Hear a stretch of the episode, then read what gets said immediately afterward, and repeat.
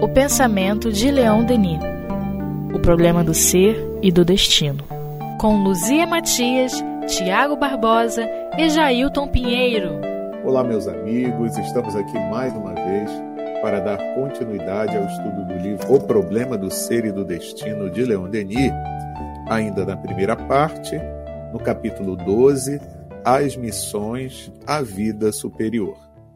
E o nosso querido Denis prossegue dizendo assim: A diferença profunda que existe entre a vida terrestre e a vida do espaço reside no sentimento de libertação, de leveza, na liberdade absoluta de que desfrutam os espíritos bons e purificados. É, a gente não consegue é, nem pensar o que seja liberdade absoluta. Né? É, eu, só assim, por uma analogia, me vem à mente quando a gente é criança né, e quer fazer certas coisas e quer ir aqui, ali, não pode. Né? Você não tem os meios, nem o desenvolvimento, nem a confiança, enfim, não pode. Né?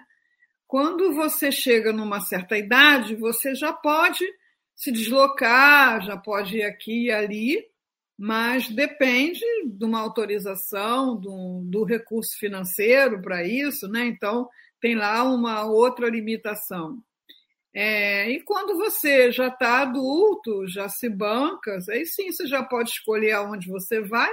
Mesmo assim, você tem as restrições próprias da sociedade, né, do contexto. Então, se eu não tenho como bancar uma viagem, né, para aqui ou para ali, não posso estar lá naquele lugar, não tenho essa liberdade. A gente tem as limitações também é, das convenções, da, da, do nível cultural, né? Então, eu não posso fazer parte de qualquer grupo. E as limitações do, do próprio corpo também, né? Que também já não me permitem, por exemplo, entrar numa aula de montanhismo. Não, não sou livre para isso. Então, a gente, é, só fazendo uma analogia, porque uma liberdade num grau mais alto né, implica numa independência né, de, de autonomia né, que a gente não conhece. Né? A nossa vida é cheia de gostaria, mas não posso, queria, mas não dá, eu iria, mas não tenho meios. Né? É, enfim, só imaginação. É, no mundo espiritual, essa liberdade ela está relacionada com, com o nosso grau de maturidade espiritual, moral, né? Quanto mais o espírito moralmente é elevado, mais livre ele é para é, fazer aquilo que lhe cabe, né?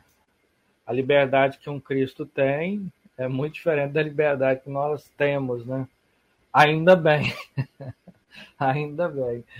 Então, é, muitas das vezes as nossas vontades e desejos elas são orientadas pela, pelas nossas ambições, pelos interesses próprios, né? Quanto mais o espírito vai galgando na escada da evolução, essa é, o egoísmo ele vai cada vez mais cedendo a um sentimento de amorosidade e um pensamento é, que contempla a todos, né? E não só os meus interesses.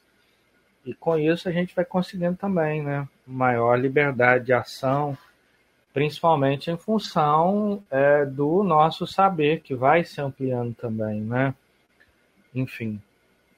Eu penso que é, a gente ainda vive constrito a uma lei exterior, né? É, é preciso que haja uma lei exterior, que haja mecanismos de impor-se essa lei, né? Porque senão é, o que que a, a, humanidade já comete tanta coisa mesmo tendo a lei, né? É, mas, enfim, você ter uma, uma lei, uma, um sistema de justiça, é, uma polícia, né? Ah, porque a, a, humanidade ainda não internalizou aquilo que a lei está só dizendo que é aquilo ali, né? que não é possível fazer isso ou aquilo, que essa ou aquela coisa precisa ser respeitada. Então, a gente ainda tem mecanismos de justiça, tribunais, prisões, é, que cerceiam a liberdade, né? É, agora, em determinado nível, a, a lei maior está dentro, né? Está internalizado, então você não precisa de mecanismos de cerceamento da sua liberdade de escolha, porque está tá internalizado. Você pode até ser aconselhado em contrário, né? como a gente tem notícia aí pela literatura mediúnica, né? o espírito quer ir lá fazer não sei o quê, né? dizem para ele não vai não, mas ele argumenta, e ele tem evolução para poder bancar essa escolha. Né? Então é uma questão de onde é que está a lei, né? A lei está tá dentro, está fora. A lei divina está em nós, só que a gente, se não obedece nem a lei que está fora, imagina essa, né? que só depende da gente mesmo se colocar o limite, dizer não, não vou fazer, não, não é essa a melhor coisa a fazer, não é essa a coisa certa. Então a gente, mas eu não consigo imaginar o que seja uma vida onde você não tem nenhuma limitação é, material, por exemplo, né? Você pode ser, como diz Leon Denis, efetivar uma cidadania do universo, né? E eu estava pensando exatamente sobre isso, Luzia, porque realmente fica difícil fazer ideia. E quando Leon Denis coloca aqui, né, liberdade absoluta, se referindo a esses espíritos purificados, nossa, a gente não faz noção. É só mesmo por imaginação. Né? A gente pode imaginar assim, bom, legal. É, até eu que não sou um espírito desse nível, estou muito longe de ser se eu me libertar de um cerceamento do corpo físico, vamos dizer, por exemplo, que eu esteja no final da minha encarnação e esse final da minha encarnação foi de uma doença muito ruim, que me manteve muito tempo preso ao leito, né, que eu não tinha liberdade praticamente nenhuma. Então, só o fato de desencarnar já vai me trazer um alívio e uma certa liberdade. Mas mesmo assim, como você falou, né, e como o Tiago falou, a gente ainda tem limitações mesmo no plano espiritual, porque a gente não vai poder ir a qualquer lugar. Agora, o espírito desse nível aqui, né, que já é bom e purificado, como ele está falando, e é tão interessante isso, né? Porque eles que, às vezes, diante de uma situação de vida material que escolheram, aparentemente estão estão sem liberdade, né? não estão podendo fazer certas coisas que o pessoal está se gabando de fazer. Eu faço o que eu quero, eu, eu não tenho isso, não, eu, eu, o que me der na cabeça eu faço e tal. Mas quando chega do lado de lá, acaba sendo o contrário, porque quem disse que tinha toda a liberdade de fazer o que queria, dependendo do que fez, pode ser que vai ficar preso às consequências daqueles atos todos e não vai ter liberdade praticamente nenhuma do lado de lá, né? Só vai estar gravitando em torno das consequências daqueles atos. Já o espírito superior, né? Não. Ele vai ter a liberdade de poder ir aonde quiser, inclusive nas regiões de sofrimento para auxiliar esses, né? Então, eu acho que isso é uma coisa assim maravilhosa que a gente tem de quando vê o exemplo dessas almas nobres. Me, me lembro aqui também da literatura mediúnica, né, de André Luiz, aquele é Campo, Campo da Paz, né? É um, um posto avançado que conta até com algum tipo de defesa, né, é, energética, vibratória, sei lá qual, para impedir que aqueles que vão levar a perturbação lá para o trabalho não, não consigam entrar, né? Eles não têm essa liberdade, né? Não têm essa escolha. É, não é para sempre, né? Esse é o grande diferencial da doutrina espírita, né? Ninguém está condenado a nada por toda a eternidade. A gente sabe que ali tem uma restrição, mas que ela é momentânea. Dentro né, dessa visão de tempo, né, absurdamente fora da nossa capacidade de apreensão, mas toda restrição é a liberdade é transitória. À medida em que se vai adquirindo conhecimento, vai ficando maior. Mas, é, por enquanto, é só imaginação. né? Imagina, né? Cidadão do universo, quer dizer, agora a gente até trabalha com uma ideia de multiverso, então aí que o infinito ficou multi-infinito.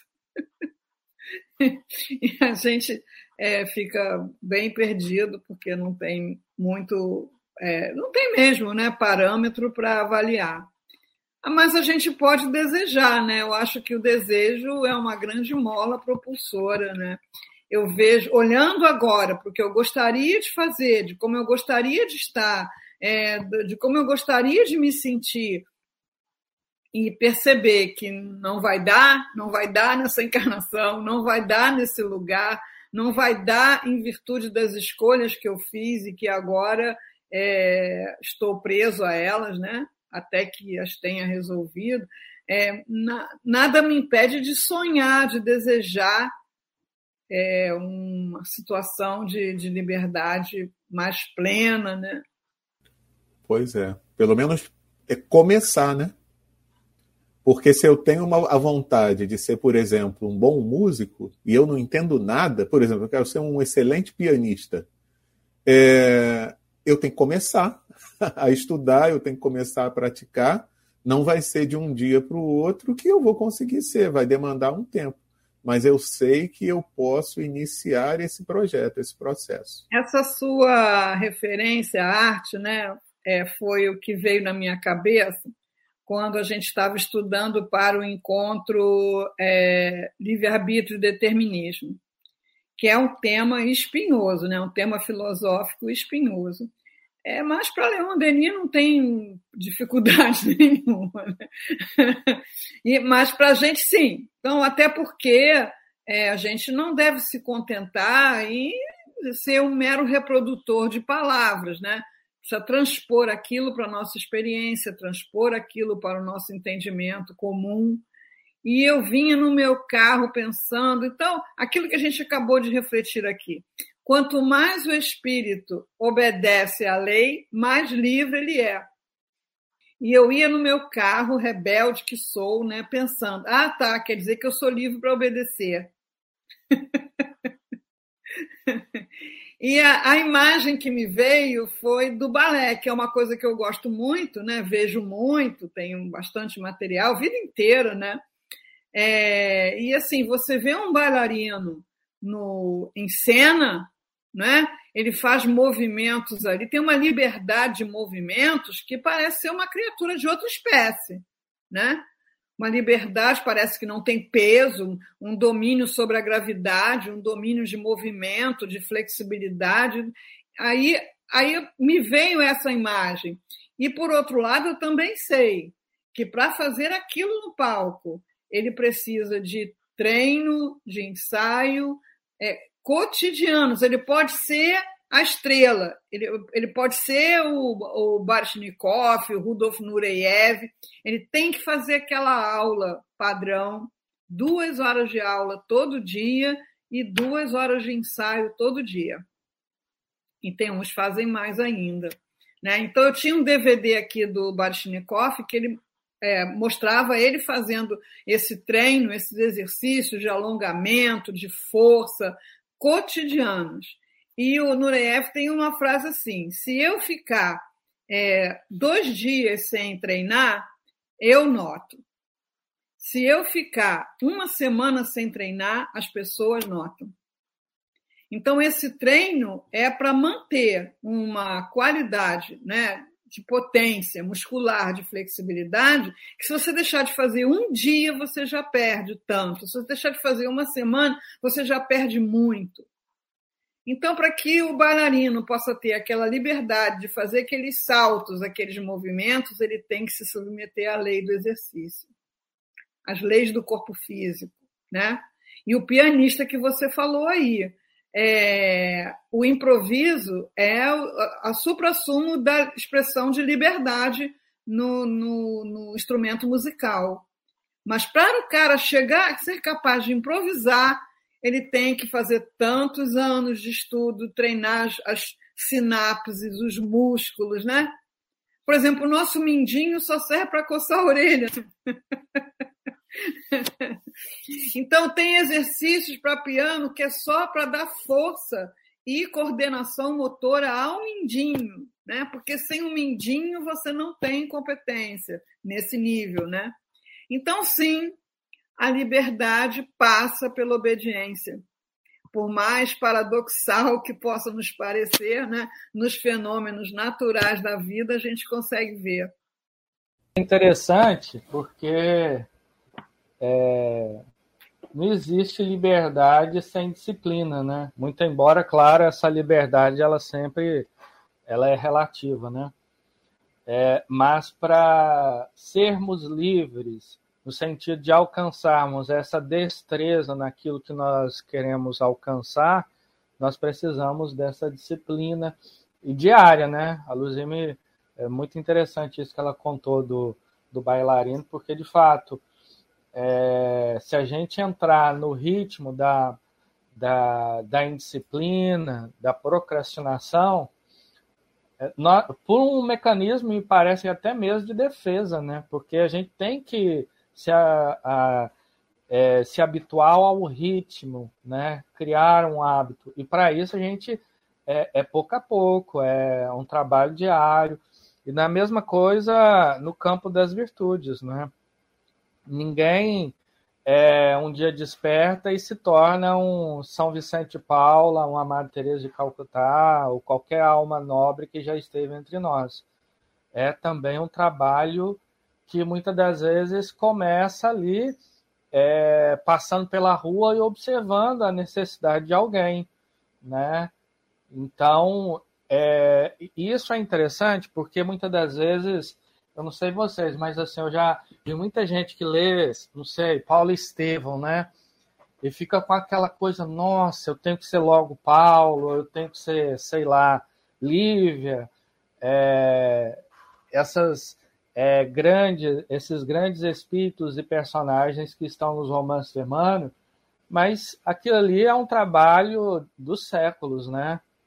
Paulo, para que se fizesse Paulo, foi um trabalho de quantas e quantas encarnações. E, portanto, isso é alguma coisa que nós temos que começar com uma pequena coisa. Às vezes é compreendendo o meu familiar que está próximo, né? Vicente Paula e Madre Teresa, né? É, eles eram completamente livres de preocupações materiais com eles mesmos. Pois é. é Teresa desembarca lá nos Estados Unidos para atender os pacientes de AIDS, que ninguém queria chegar perto, né? levando uma bacia, um sabão, uma muda de roupa e uma toalha. Olha só, né? E os caras perguntam, cadê sua bagagem? né? Assim, eu não preciso disso, eu sou livre. Essa, inclusive, é uma fala que colocaram no Francisco de Assis, personagem, naquele Aham. filme muito lindinho, né? Irmão Sol e Irmã Lua, né? Aham. Aquela felicidade total de ser livre. Eu sou livre, eu não tenho mais medo. Gente, olha que sonho de consumo. Eu não tenho mais medo de perder nada porque eu já entreguei tudo. Né? Agora, você não vai querer, né, como você falou aí, a pessoa que quer dormir Luzia e acordar Madre Teresa, não dá tem todo um exercício de despojamento, de desligamento, de síntese né, do que, que realmente é importante, o que realmente é necessário, de liberar supérfluos. Não, pois é, gente. É, é, é muito. É assim, parece que isso às vezes é, é um trabalho longo, né? E é, sem dúvida nenhuma, mas é um trabalho passo a passo, né? Deus não exige de nós, a lei não exige de nós que sejamos anjos, né? Mas, sem dúvida nenhuma, é alguma coisa que nós temos que ter a meta e a consciência do caminho a percorrer e entender que é um trabalho de disciplina, é um trabalho diário, é um exercício, né? Então, para se fazer anjo, sem dúvida nenhuma, todos nós é, e, e, aqueles que já alcançaram passaram pela ignorância, passaram é, pelas vicissitudes, pelas provas, né? É, mas é um trabalho de persistência, né? E é interessante porque quando nós começamos também, quer dizer, eu não falo por mim, né? Mas por aqueles que, que já fizeram o caminho. É, sem dúvida nenhuma, há muita, há muito, há muito apoio, há muito auxílio nesse sentido, né? Não é um trabalho solitário, é um trabalho de solidariedade mesmo. É porque, na, na verdade, nós estamos fazendo, nós estamos remando contra a força, né? E quando nós encontramos o caminho, nós estamos seguindo, é, é, digamos, a correnteza do rio, né? Enfim. E veio a imagem também, a, quando a gente estuda a lei circular, a revolução em espiral, porque a gente é, tem, foi treinado a pensar numa linha reta, né? Então, nasceu, viveu, morreu, né? E na, nas, nas tradições religiosas ocidentais, né? É, vai para o céu ou vai para o inferno por toda a eternidade, quer dizer, é uma linha reta, né? Na visão que Leon Denis trabalha na lei circular, ele nos apresenta essa evolução em espiral, e nessa espiral, você está sempre sendo puxada por alguém que está mais acima e está trazendo alguém que está mais abaixo, né? Então, a, o amor circulando é a energia que circula nessa espiral e promove essa ascensão. É inevitável. É, quem está acima precisa trazer você para cima e você precisa trazer para cima quem está abaixo. É a lei, né? Lei de amor e lei de progresso. É, e Leão Denis ainda prossegue dizendo assim: Rompidos os elos materiais, a alma pura se impulsiona em direção às altas regiões. Ali vive uma vida livre, pacífica, intensa, perto da qual o passado terrestre parece-lhe apenas um sonho doloroso. Na efusão das ternuras partilhadas, numa vida isenta de males, de necessidades físicas, a alma sente suas faculdades crescerem. Estas adquirem uma penetração e uma extensão das quais os fenômenos de êxtase nos fazem entrever os esplendores velados. Uau! é, me, me ocorre uma, a, um exercício né, que é trazido à humanidade por inspiração, por intuição, por revelação, é, que são as disciplinas né, de exercício é, de conexão com o espírito que somos, né? estando encarnados, né, ou com o self na visão junguiana, ou com é, experiências de iluminação, que é, trabalham justamente ampliar a consciência para além desse ser exterior, desse ego, né, dessa persona, através de disciplinas mesmo, né, dos mosteiros, por exemplo, em que você tem uma alimentação bem frugal, horários rígidos, né, certinho para acordar, para levantar, um trabalho de uh, físico, né, de, e cooperativo com o grupo e as práticas é, meditativas, né, que no mundo ocidental são bem representadas pelo canto gregoriano, né, pela meditação, e no mundo oriental, né, por disciplinas mesmo de ampliação de estados de consciência. Estou é, falando tudo isso por conta da palavra êxtase, né? Então, a gente pode entender esse êxtase uma ampliação do nosso estado ordinário de consciência, que nos permite ampliar a nossa percepção de quem somos, é, do mundo, é, da vida, né? Porque no dia a dia a nossa consciência habitual é muito ligada ao, como disse Jesus, o que há de comer, o que há de beber, o que há de blá, blá, blá, blá, né? A essas questões mais terra a terra. Então, quando fala êxtase, a gente sempre lembra é, de Teresa d'Ávila, né?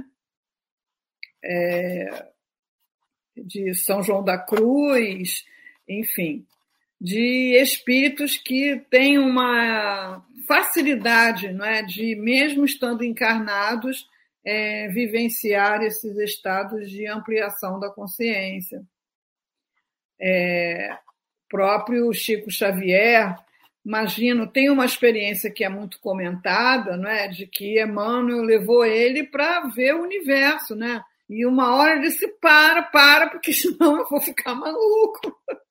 né? Então, imagino como ele ficou fisicamente, se tivesse alguém olhando aquilo, o que, que ia ver, né?